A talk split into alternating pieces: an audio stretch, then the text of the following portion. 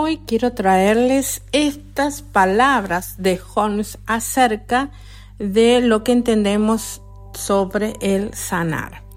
Holmes nos dice, no hay duda de que a través de los tiempos muchas personas han sido sanadas por medio de la oración y de la fe. Y estas personas han hecho esto porque han tocado mentalmente una ley sanadora en este universo espiritual de ley y orden. Pero, ¿cómo hicieron contacto con esa ley? Y a través de la oración, porque la oración es mental, es una actitud, un modo de pensar, un modo de creer, un proceso que eleva una creencia en Dios. Algunas oraciones no alcanzan este estado, pero otras sí, y se elevan a un estado de conciencia espiritual. Por lo tanto, llegamos a comprender que la respuesta a la oración existe dentro de la oración misma cuando se ora. La creencia del que ora pone en acción la ley del amor, que es la ley fundamental del universo. Y es muy importante tener en cuenta esto. ¿Por qué? Porque sostenemos este círculo sagrado de oración, porque estamos construyendo esta fe, estamos poniendo nuestra semilla y poniendo en acción la ley del amor. Ponemos nuestra semilla en la ley del amor.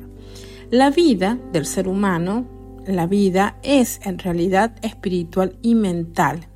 Y hasta que no sane su pensamiento, ninguna forma de sanar será permanente. Vuelvo a repetir porque es importantísimo esta parte, ¿no?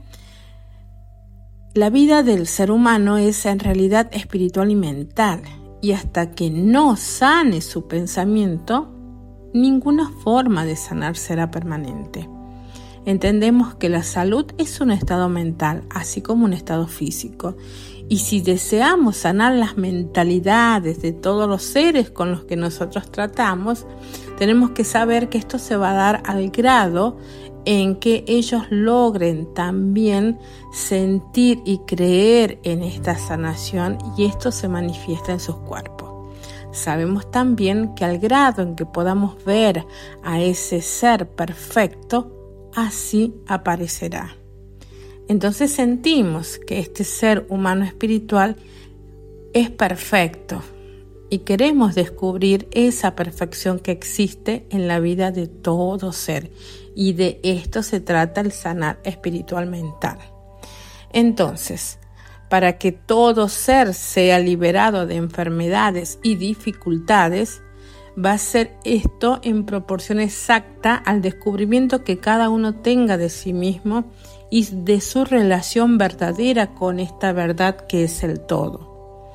La ley es la ley donde quiera que la encontremos y descubriremos que las leyes de la mente y el espíritu tienen que ser comprendidas por todos con los que nosotros tratamos para poder ser utilizadas conscientemente con propósitos definidos. El espíritu sabe y la ley obedece. Oculta en la naturaleza interna del ser humano real está la ley de su vida. Para tener en cuenta, para escucharlo, para volver a revisar esto que estamos trabajando hoy acerca de la oración, de la importancia de la oración y de tener en cuenta que cada uno debe despertar esta verdad espiritual para que la realidad de su ser, lo que es verdad en su ser, se establezca como un estado permanente. Bueno, hasta acá llegamos. Muchas gracias.